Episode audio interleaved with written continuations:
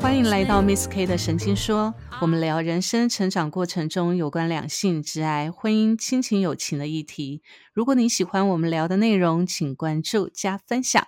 我是 Carrie。Hello，我是 Goto，哎，沟头，我最近去算命，又算命，去年算了一堆还算不够，又算命。你知道算命还蛮好玩的，它可以理解你自己的本性，你知道吗？所以是觉得内心彷徨无助，觉得开始怀疑自我的时候，就去算一下就对了。对，或者生活没有什么乐趣的时候，就可以去算一下。你根本就是把这个当成像三温暖之类找乐子放松用的了。但是我最近算这个？嗯，啊，你说什么？我说有得到什么结果，我还蛮好奇的，因为人家说命运这种东西会一直变，状态会一直变。嗯对，那我很好奇，你今年算和去年算的有什么不一样？哦，我今年算的这一个呢，其实你知道，我们一直在讲说认识自己，认识自己嘛。那过去算命，其实我们算的都是未来，对不对？可是你知道，未来其实是从你自己开始出发的，嗯，你自己的个性很重要，你才会创造怎么样的未来嘛。所以，所以我这一次去去看的老师呢，他很特别，他就是从我的个性开始分析，开始讲，那讲出了我自己不愿意承认，也不愿意面对的那一面。你是去做心灵疗愈的吧？用算命来当心灵疗愈。对，然后我觉得很好笑的是，他竟然老师说我是爱恨分明，有仇必报。我觉得讲的还蛮不错的呀，因为你的确是还蛮爱恨分明的，喜恶是很容易就是看得出来的。对，喜恶分明，但是爱恨分明似乎又更更激烈了一点。对，更深刻一些。对对对，所以我看到他写出“我爱恨分明”这四个字的时候，我真的觉得有点 不知道该笑还是该哭。然后又后来又听到老师说：“你不要到时候真的，呃，你你不要开着什么宾利，然后在人家的面前显摆，然后想要跟人家有仇必报那种。”他说：“我就是那种有仇必报的那种感觉。”搞不好还会把人家撞倒，这样 擦撞他、刮他车。对，但老师是说我是不会伤害别人，不是会伤害别人的那种人，但是绝对会让以前伤害我的人让他们会不好受就对了，但不是身体上的不好受，可能是是心理上的不好受。精精神凌虐这样子。对对对对对对，有可能有可能。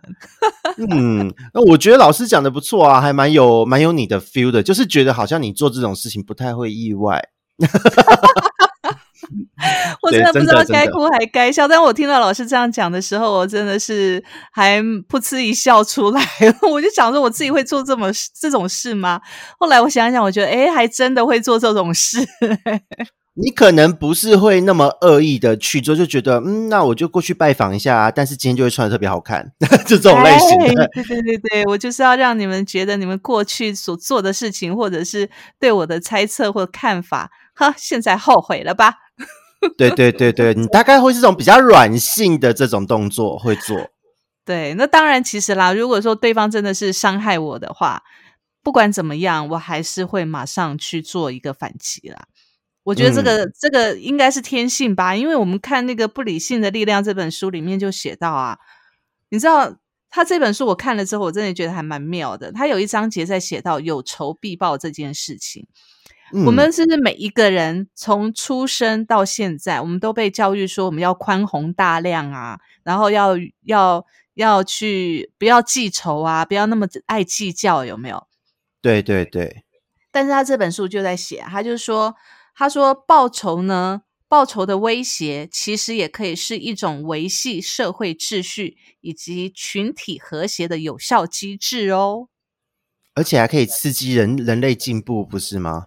对，所以他这句话我特别把它画起来，我真的觉得哇，真的是太棒了。因为你我看、哦，觉得这是你为了之后开车去显摆的时候，先找好台阶，为自己的行为找好台阶。是啊，是啊，你看，嗯如果我可以 接受，如果我接受别人对我的伤害，那我是不是就没有进步的机会？对，那如果我没有进步的机会，我也不会反击的话，那对方是不是就更肆无忌惮的去伤害我或伤害别人，或者是他觉得他这样就是对的？是啊，是不是？所以他这句话真的写的很棒哎！报仇的威胁其实也可以是一种维系社会秩序以及群体和谐的有效机制哦。我觉得他这句话真的太经典了。而且这个话很人性啊，因为以商场的竞争来说，好了，为什么会讲商业同业之间会有所谓的竞争产业、竞争公司？可是有时候进步就是在这种竞争之中去比出来的，去刺激出来的。而且报仇，你会报仇的话，其实我觉得这是人性。嗯，你受到了某种委屈，你一定会想。为什么我要受这种委屈？为什么别人可以让我受这种委屈？一定会想嘛？那在想的过程当中，你一定会萌生出很多去反制他的或反制对方的一些举动嘛？只是看你敢不敢做而已啊。对啊，而且做的漂不漂亮、高不高明，这很重要。先不。姑且不论漂不漂亮、高不高明，我觉得在人性里面，会反击是保护自己人身安全的一种本能。对，所以你知道，所以如果每一个人都没有被教育所谓的宽宏大量，然后没有被教育所谓的那种呃不要计较的这种传统观念的话，我想社会上的坏人应该会少一点。我觉得是诶，不过我也有从另外一个角度，当时在看到那个章节，我有从另外一个角度去思考，会不会就是因为，因为我因为其实我们都听过一句话，就是说人是要被呃所有的像像做行销好了，品牌或是个人的品德，其实是一种自我约束，好的东西其实是被自我约束约束出来的。那这一些那么长久以来儒家思想各式各样的要宽宏大量的这样子的心态和教育。是不是其实也是在对我们的道德而言是一种约束？因为如果你不加以约束，也许你今天就会变得很执着要报仇，那你的报仇就会变得真的是比较恶意，而不是真正的就是呃让整个群体社会变好的那种报仇，可能是很很直接的人身伤害。对，这是不是也有这个这个可能性？有可能啊，所以我说，我觉得从这一部分啊，可以拆解出两个部分。一个部分就是说，其实从古到今，我们听了这么多古训，从以前有没有被教导这样这么多古训？其实从以前有人类的开始，我们就很清楚知道，人性是会报仇的，不管他是人性本恶或人性本善，但都是会报仇的。对，因为报仇本来就是一种本能嘛。所以才会有这么多的道德约束出来。然后第二个，我觉得第二个可以值得我们在探讨的是，当有这么多的道德约束出来，叫我们压抑那种本性本能的时候，是不是促使我们人类更 爆发出来的那个那个报仇的手段会更恶劣？对，因为其实自己在看，我反而后来去思考，因为呃。在教育方面，或是这种社会的多元性方面，你收到的资讯是很多元复杂的，嗯，而且一件事情我们很难去单独的拆开来看。所以呢，在所谓的报酬这件事情，我们要宽宏大量，这是我们得到的单方单单一个教育，我们可以把它拆开来讲。但同时间，在这个过程，我们会得到很多生存的技巧、生存技能的精进。那在这个过程，是不是？哎，我们这一些方面的互相交互影响。OK，那我今天我不去捅你一刀，但是我会在职场上，我在我的专业呈现上干掉你之类的。反而最后用这样子的路线，促成了一件进步的发生。这是我觉得自己看了之后，从这个角度解释之后感受到的东西。对，我觉得这个是一个很棒的正面的想法，所以人家说最好的报酬就是让自己过得比敌人更好。是的，这是最好的报酬，最理性的报酬。但是你知道吗？其实所谓的理性是在你消化以后，你所产生的一些一些思维模式。但是你在理性的这个报酬的准备自己的过程当中，你心里还是不开心的。坦白说，除非你得到的好处远比。当时你被伤害时候的还要好，那么你就可以把过去那些所谓的伤害跟坏，你就释然了。对，但这个需要经验，需要一点点小小的累积。对，还有时间的累积。所以其实很多人在当下他没有办法去承受这个时间的累积的时候，他当下就会爆发了。所以我们常常在想，其实有时候你约束的越越越多，其实爆发力反弹的就越高，这也是人性啊。是啊。对啊，所以其实我觉得有时候我们常常在讲说，你要宽宏大量，你不要去计较这些东西。其实我觉得所圈养出来的大部分就会是变成压抑。对，因为在过程看起来真的是很压抑的一件事。嗯，真的是很压抑啊！你必须要卧薪尝胆，不就这样吗？因为我自己本身在过去就是有经历过这样的压抑过程，我觉得还蛮痛苦的。对你分享一下你过去压抑的过程，你怎么去调试自己啊？因为其实当时以前就是连就其实也是算命也有讲啦。你说 你说还说我嘞啊！就去年那时候大家都在算嘛，就跟着去算。对他其实就是说，在三十五岁以前，我三十五岁以前还有我的童年，童年特别糟。然后呢，就是会遇到不论是是男是女工作伙伴什么样的人，我的身边都是贵人与小人同存。虽然听起来大部分人都是这个样子，但是。我的案例，我的状况是小人会更多，特别是越年轻的时候，小人会更多。哦，那所以在那个过程中，因为你看哦，如果我今天是年纪大了，小人多，那或许就像演那个《后宫甄嬛传》一样，你有相抗衡的能力或是手段，只是你的一念之间。嗯，但是小时候是。童年的时候，年轻的时候是第一个，你没有足够的经验，没有足够的时间的累积，所以在那个过程中，就是有很多人家对你的不好利用，或是踢皮踢你皮球，哦排挤，甚至是恶意重伤，这些行为，呃，你都只能往肚子里吞。因为第一个那时候还没有工作能力，童年阶段你被虐待了，你不能做什么反击。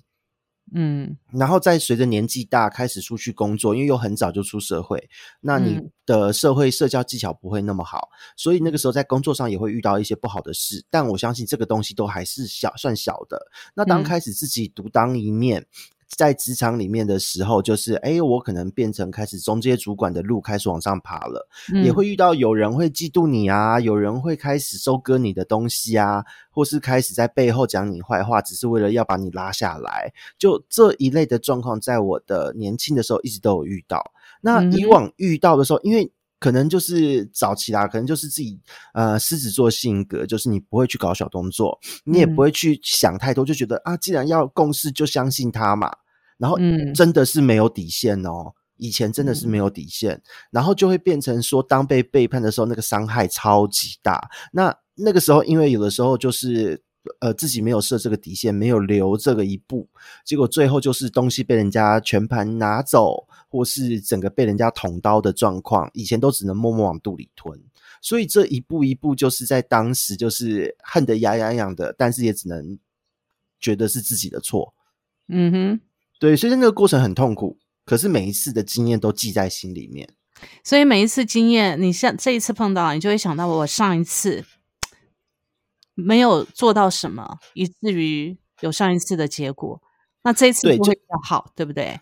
对，或是说，嗯，就是到最后开始会从一开始是你什么都给人家，然后被背叛个几次，然后你想要复仇也没有那个能耐复，因为你也没有本了。好，那这时候慢慢的累积变成，OK，他出现了某一些行为的时候，我会有警觉心，哦，我该要保护自己了。然后当他发生什么事情的时候，嗯，说真的，这个很看人，因为有一些人就会，因为你有留一手，所以你可以在这个时候挖洞给他跳。有很多人在职场会这样，甚至我连算命的时候，连算命的老师也有跟我聊这件事。他说：“哎，很多人就是你知道你的对手，他或是跟你共事的人曾经背叛你，那一般人都会补他一脚，落井下石一下。但你好像不会耶，你的你的命格，你的人格就是完全不会做这件事。”我说：“对啊，因为因为对我来讲，我觉得，呃，今天我如果……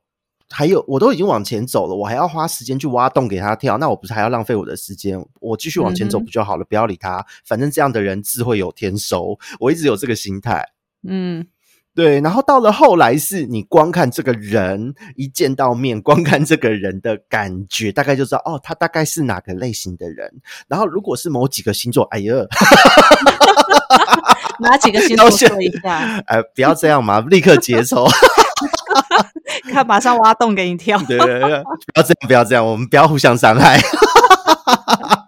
对，所以在人生中遇到很多啊，特别像最近就是因为自己创业的关系更有感。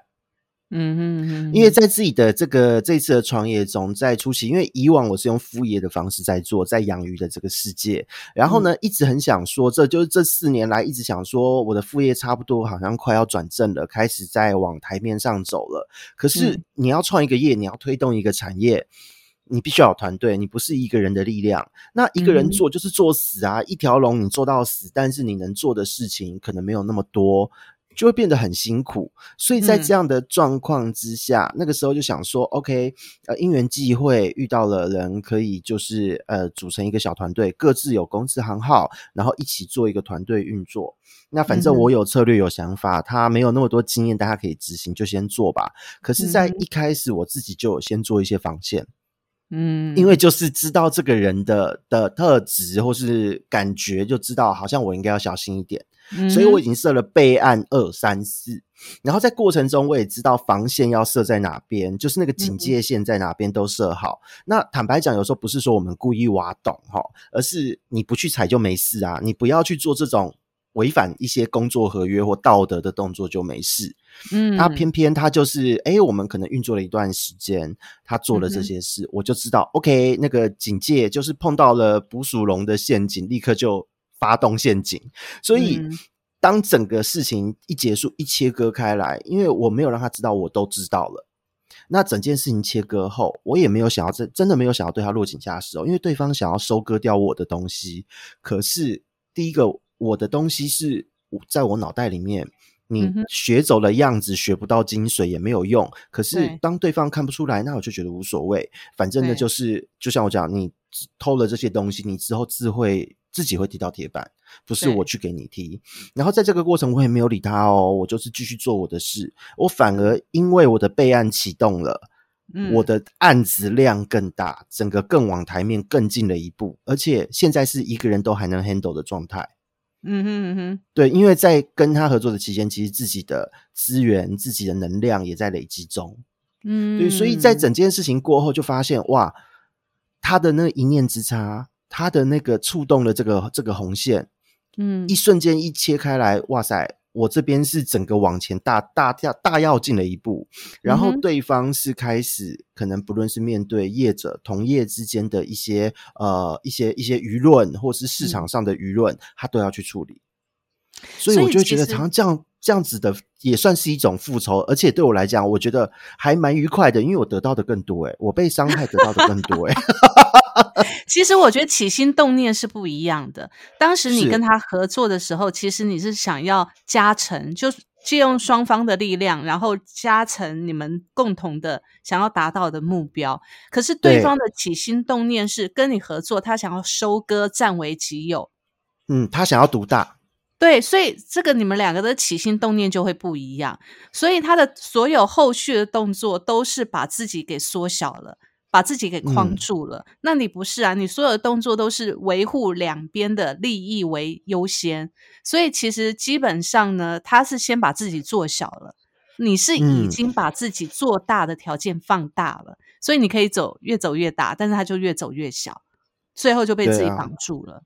对啊，所以当发生了这个状况，说这个算复仇吗？我觉得。算是比较高段的复仇吧。我觉得，在我这整个局面这样看来，因为以前面对这种事情，真的是只能苦往肚里吞。嗯，但防人之心不可无啊。当发生这种事情的时候，整个备案整个启动了，而且我的起心动念都是善的，都是向善的。我觉得，我觉得初心不能动。对啊，找一个同伴要合作，要收割人家的东西干嘛？对，我觉得这个起心动念真的很重要，因为我觉得就像我们合作在录 podcast 一样啊。其实说真的，我们也没有想要收割彼此的东西，而是想要让我们合作可以更发挥我们两个共同的，可以激荡出更好的火花。我觉得这个是我们的节目录音都没有先 re 稿哎。我们全部都全场即兴发挥耶！对啊，哎，这个一定要讲吗？这样讲的好像我们没有准备，很糟。对啊，好像我们没有准备。不过说真的，我我觉得很多事情、很多故事都是在我们心里酝酿很久了，所以我们才能够随口就讲出来。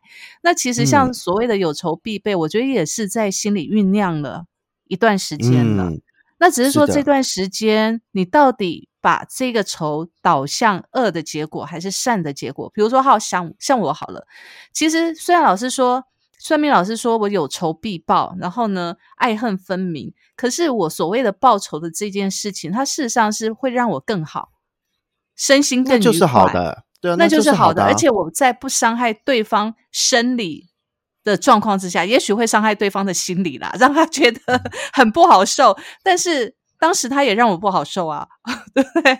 这样也是一种平衡啦。也是一种平衡啊。但是我不会去做出违法的事情，或者是伤害别人的犯罪的事件。我觉得这是前提。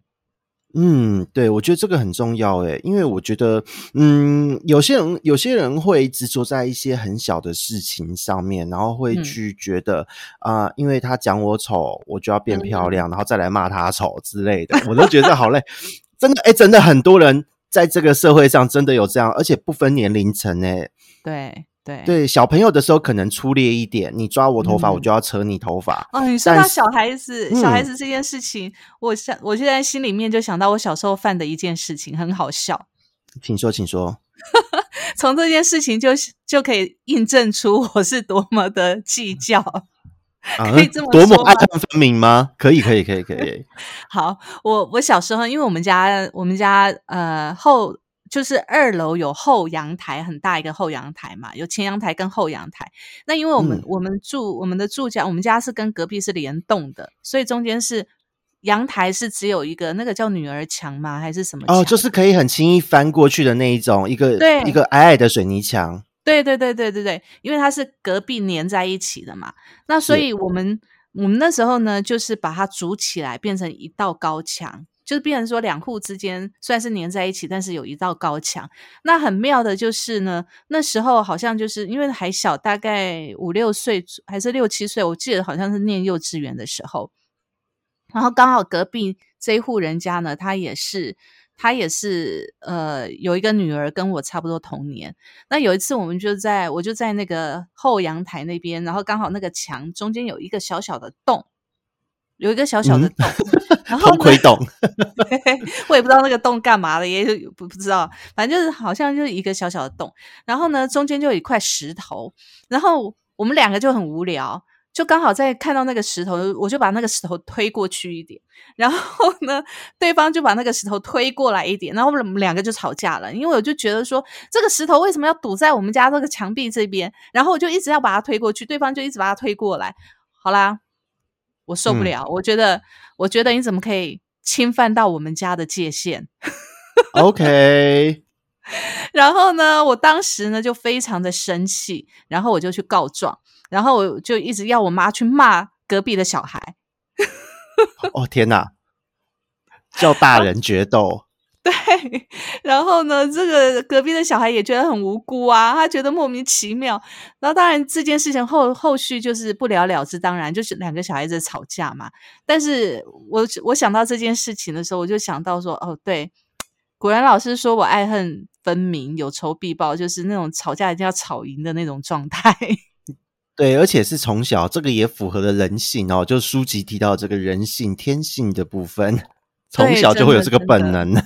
真的，所以我在想说，当时为什么一为了一颗小石头跟人家吵成这样子，还硬拉着我妈到人家到到约隔壁的妈妈出来，在在那个门口那边，对，可是我觉得这个很很很棒诶，因为像现在你说现在回头看，会觉得小时候自己好无聊哦。可嗯是其实我们长大的过程也是啊，就像现在的我。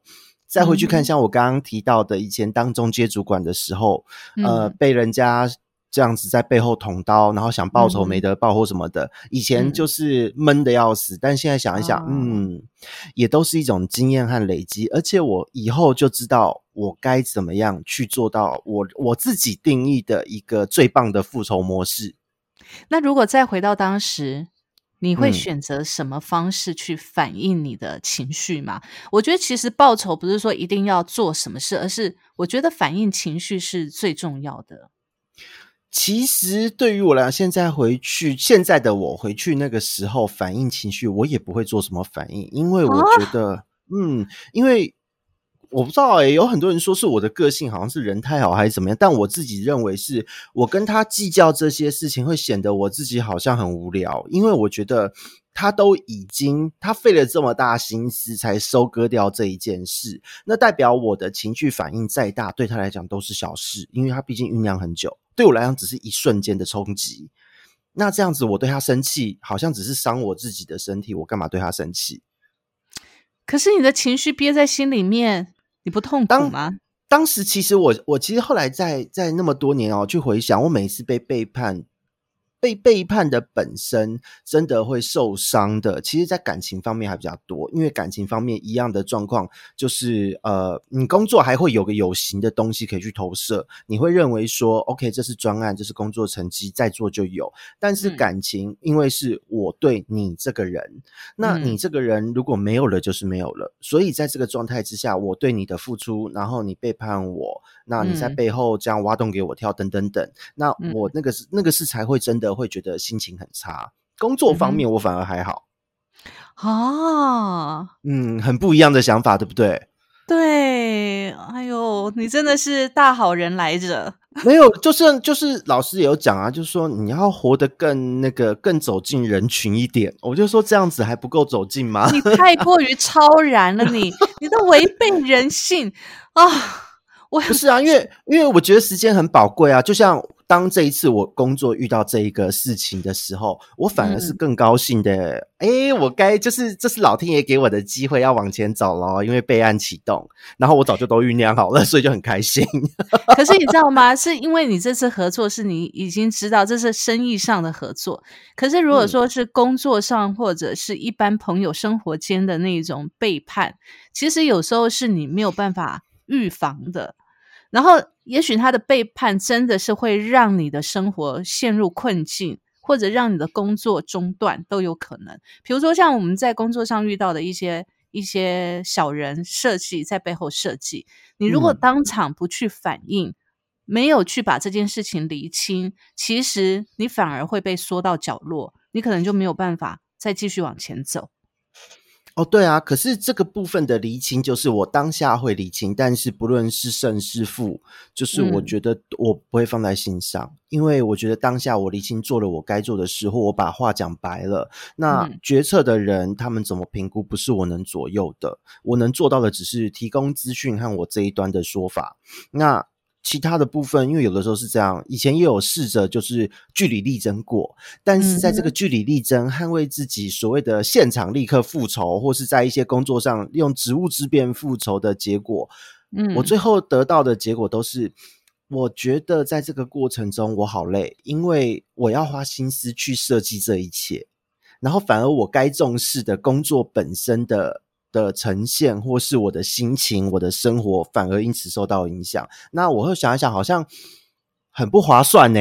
而且说真的哦，如果你就算你也设计人家做了一个呃很完整的呈现给给给，就是做判断的主管之类的，好了。嗯，那说真的，有的时候主管也是人，嗯哼，他也有他的立场。那如果对方跟他的立场是同一阵线，那就算我的东西是有理的，现在还下来，以后变成我要面对的不只是那一个挖洞给我的人，而是连他的主，连我们共同的主管都可能会变成我的敌人。所以其实，嗯，其实，在做这你讲到的这个重点，就是我们在反击的当下，我们得要先看当时的局势有没有利于我们。如果当然不利于我们，我们我们就忍气吞声，我们来日方长嘛，君子报仇，十年不晚。哎、我还真的就是常常以前都是常遇到这种，因为第一个可能在船产，船产遇到皇亲国戚，嗯你什么都不能做。黄金国戚是大家都知道最无最无能为力的状态，那走了就嗯走了，你也没办法，因为你留下来绝对不会好过。嗯对，所以我就自然就不会去往这个方面去让自己难过，去想那么多。那如果说今天非黄金国际，那也会嗯看啊，因为职场也是有人。就即使他不是呃船产，他是一些呃公关或什么样的公司都好，但是也会有人为了巩固自己的存在地位或者巩固自己的职位，他会去拉拢或是去跟上级做讨好。那在这样的状况之下，跟皇亲国戚某种程度只是一个有铁饭碗，但另外一个是心腹这样的差别。所以，我不论如何，当我反击了很多时候，因为我不是一个会去讨好任何人的人，所以通常在这种局面，我被搞的时候，我都是很容易就会趋于劣势。那你讲了，你不讲。顶多是你对一个敌人讲了以后，日子也不会好过，那干嘛要待？所以走了也就算，还有之前费拿，很超然吧？我的看法真的很超然，太超然了。不过我觉得你这个状况真的讲中了几个点哦。我们现在整理一下，我们不论在职场上面，我们先讲职场上面好了。是在职场上面，如果你真的碰到小人搞你，在背后搞你，那你该怎么办呢？其实我觉得，第一个，你先判断你现在的局势。到底对你有没有益处？第二个，判断一下这份工作到底是不是你还想要待的环境。真的。那好，如果我们判断完这个这个这个环境还是我们想要待的环境的话，对我们是有帮助的。那表示说，我们这个局势可能只是暂时的劣势，就可能会，比如说像呃，你刚才讲的，如果你的上头是皇亲国戚，嗯，那你就没有办法。没有办法，没有办法去让他，他可能有护短或护自己人的一个状态，他可能就没有办法去帮你伸张正义嘛。那这时候该怎么办？这时候该怎么办？你就得要先先忍下来，但忍下来的过程当中，就是我们成长的过程。你就得要让自己在这家公司的立足点更高，你的能力更好。你才有办法找到时机点去反击对方，让对方屈服于你，那个局势你才能够掌控。我觉得这个是很多人在职场上碰到小人的时候，其实他可能会比较难去掌握的，可能就会觉得说啊，反正我可能也也没有办法扳倒这些人，那干脆就算了，就默默的做。对，很多是这样，因为因为对于我来讲。说真的，呃，因为当时是中阶主管，我遇到这些很糟糕的事情的时候，都是在中阶主管的时候。到了高阶主管的时候，当当当就是副理、经理以上的时候，反而没有这个感觉，就还好。就这样的人，可能也是因为自己第一个，呃，你的位置有了能力的展现，所以也没有什么人会来搞你了。嗯。可是，在中阶主管真的很多，但那时候的公司规模也不大，我就觉得，嗯，我整个评估过后，我觉得好像我反击留下来，就算。我干掉他们了，意义也不大，因为薪资也没比较高，传染中阶主管薪资很可怜，好不好？所以你就选择走了。对啊，因为因为说真的，如果说呃搞我的人，他只因为这样的的企业薪资这样的位置，他就觉得志得意满，那他就当当长远来看，很多人都这样子啊。对啊，所以这样长远来看。是到底是谁才是赢家？真的不知道。可是他在当下，他为了这件事情，他就满足了，那就满足吧。所以对我来讲，我一点，我我到后来，我现在真的要我回去那个状态，或是那个年纪的我，我觉得没什么诶。反而想一想，又越想越觉得好像不需要特别报仇了。我会这么做，我没有像我没有办法像你这么超然。我曾经在你会开宾利过去甩他车尾这样？不会，不会，不会，当然不会 啊。但是我曾经遇到过好几次，比如说我曾经在一家公司哦，全部都女生的公司，那你知道女孩子在一起就很容易呃，后宫甄嬛传，对对对，就很容易这种状况出现。那我那时候进去呢，总共有四个经理，这个经理当然含我在内了，我是负责业务的，所以其他的呃，其他的三个经理呢，都其实在这家公司待的都有十几年的经验了，比我还资深。然后我是刚进去嘛。那刚进去的时候，其实老板也是总经理，也是一个女的。那总经理呢，其实呃，我不知道她那时候其实对我还蛮好的，就时常会约我吃饭呐，然后会听我的想法跟意见嘛。那其中另外三个经理的其中一个经理呢，其实他呃，基本上刚开始的时候。都好像，嗯，老板约我们吃饭或约我吃饭的时候，他都哇，他都会觉得好像很很替我开心呐，然后很认真的听我讲我的想法或者是什么什么之类的。然后到后来呢，我在这家公司呢，大概待到第二个月的时候，我才发现有点不太对劲。第二个月嘛，很快耶。对，有点不太对劲，因为我总觉得好像，好像总觉得老板对我有一点点误会。会开始去限制我一些事情哦，那这个变化蛮快的，嗯，，对，那后来呢？因为我呃，因为后来业绩整个呃，那三到了第三个月，我决定要走。为什么呢？是因为因为我觉得这个经理呢，就是我刚才讲的这个经理，他嗯表面上似乎很对我非常好，然后讲话都是和颜悦色的，然后好像姐妹这样子在讲话，很像很好的朋友嗯在讲话。但事实上呢，我总觉得好像有一些从其他的人的口中，然后从我做的事情上面，我总觉得到他那边总是会有一些阻碍。了解哦。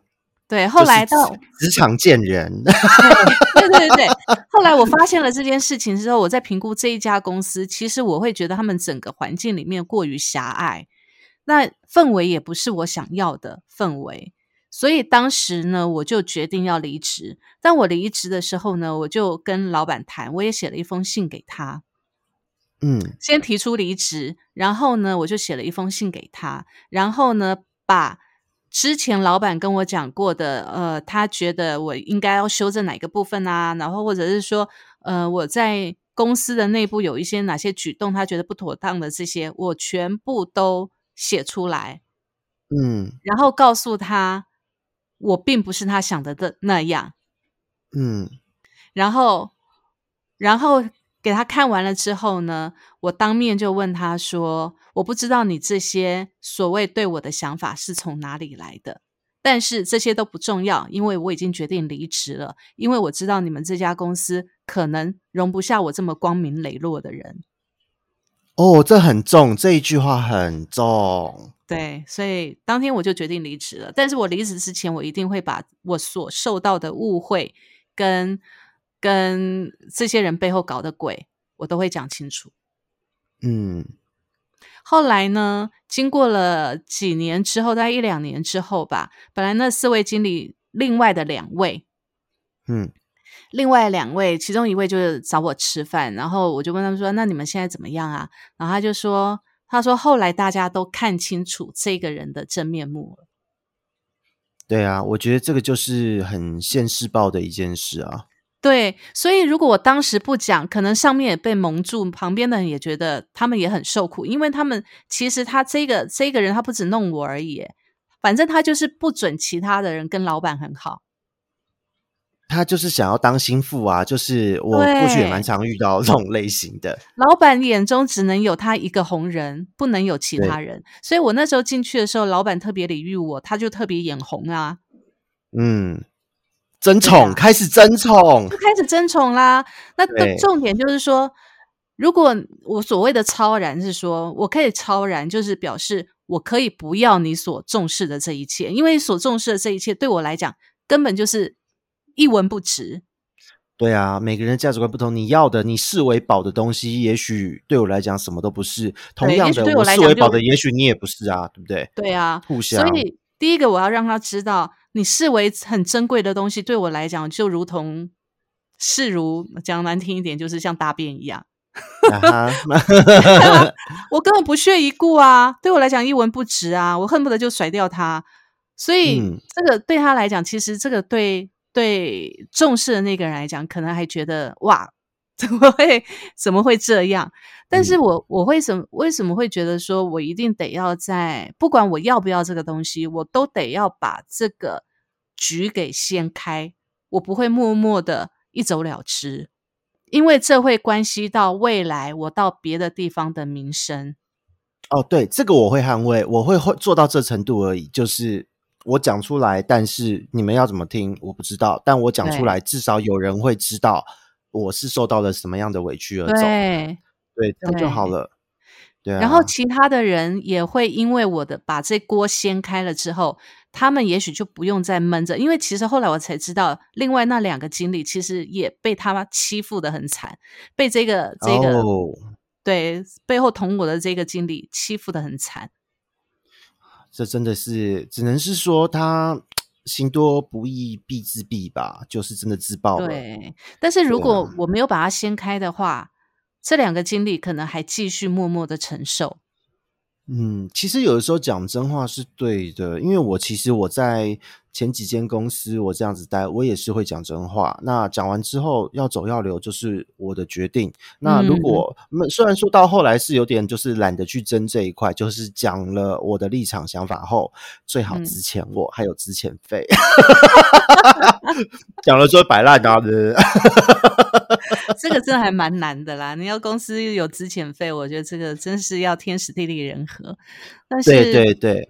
我觉得最主要就是说，在整个的心态上，我觉得至少，呃，我们不要让自己委屈啊。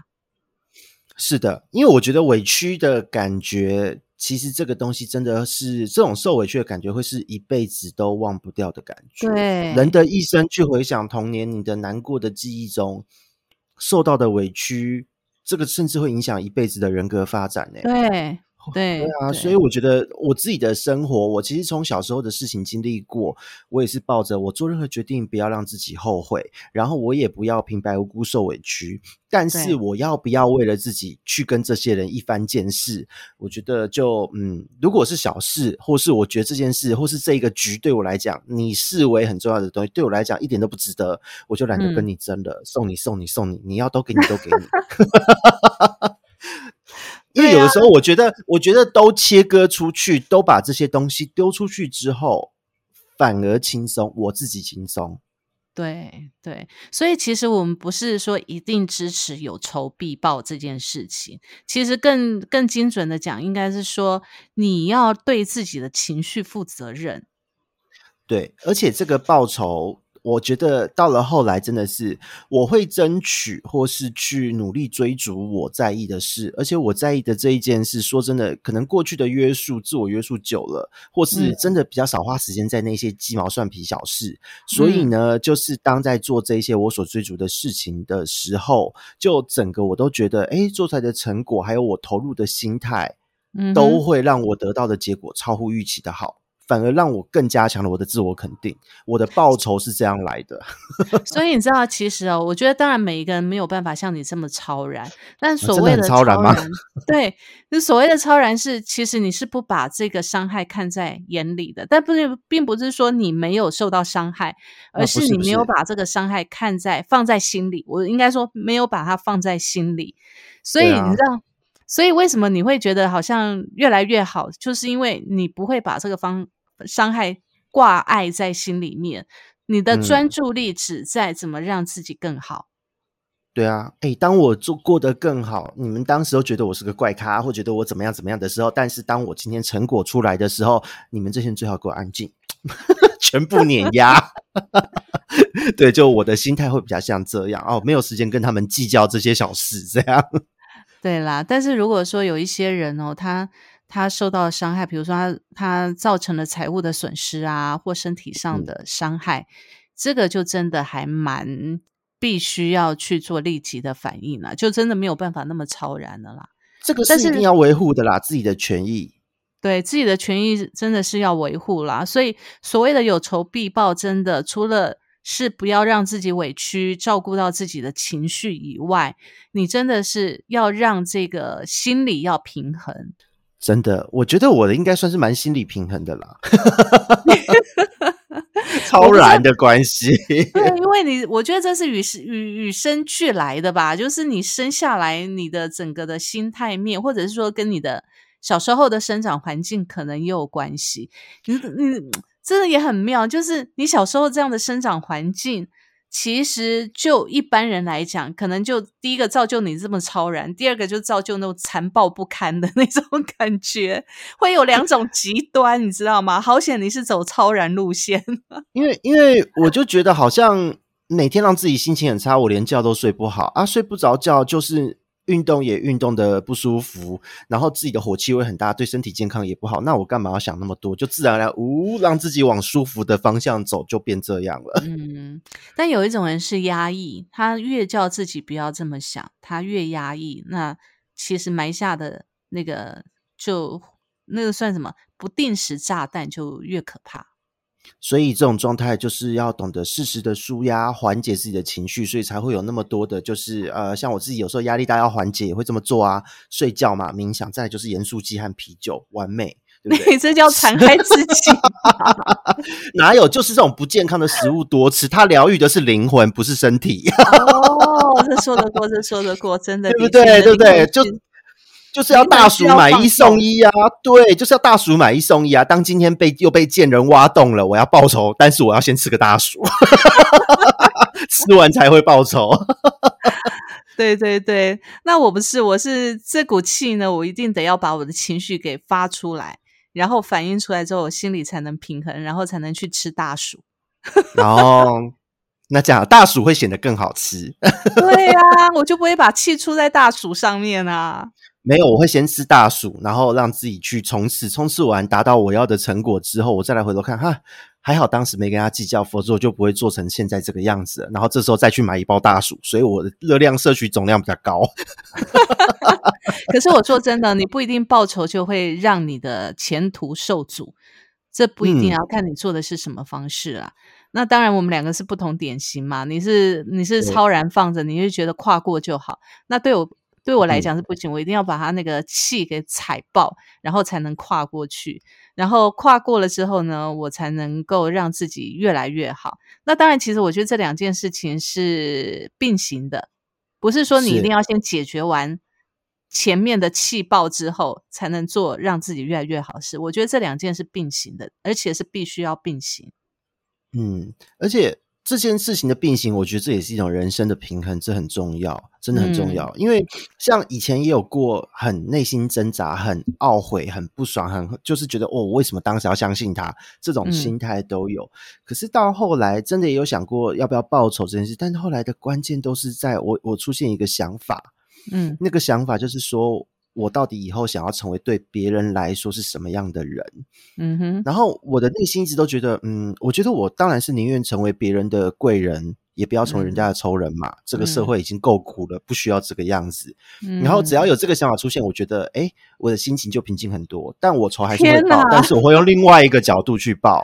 对啊。你真的是菩萨来着哎！你前世真的吗？可是我不，我觉得这样子的心态对我自己也比较健康。就是我觉得我只要这个念头出来了，OK，吃个大薯，世界和平，我继续往前走，我也不用跟他计较。因为当我不计较，他要挖洞，这个洞他处心积虑了半年，就是看要就是要看我跳脚，那我我没什么脚好跳啦。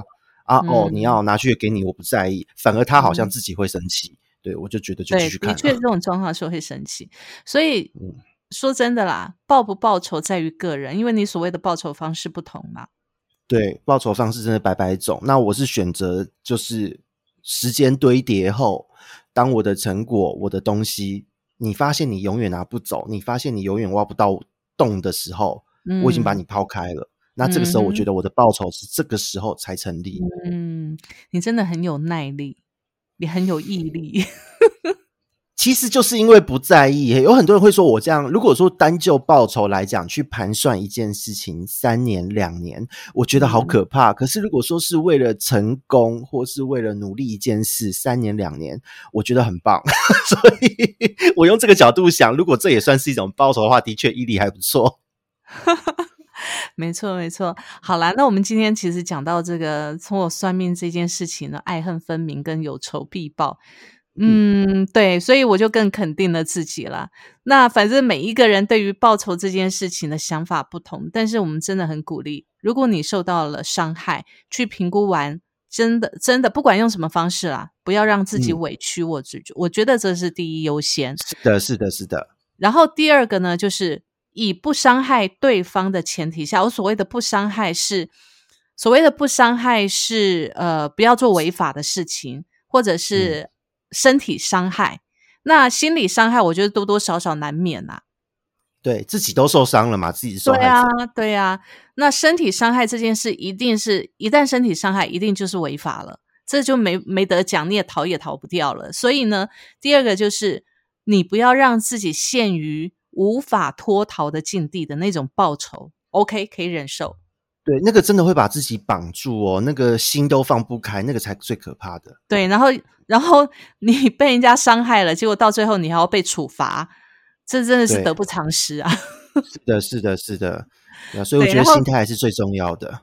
对，然后第三件事情就是报仇跟成长要并进。是的，不要现在报仇的那种那种怒气跟怨气沼泽里面，你要把这股气呢发挥成正量、正面的，让自己前进、成功、成就的一股力量。我觉得这才真的是报仇的一个快感。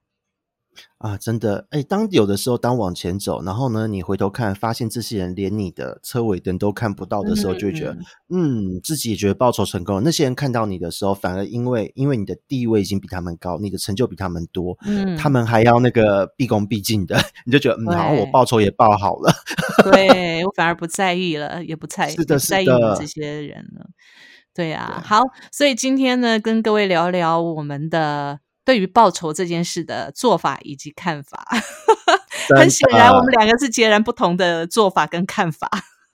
对，完全不同，但是我觉得都是可行的。对，只要结果是对自己好，不伤害别人的状态之下，不违法的状态之下，我觉得都可行。你只要让自己的心态平衡，身心健康，这个是最重要的。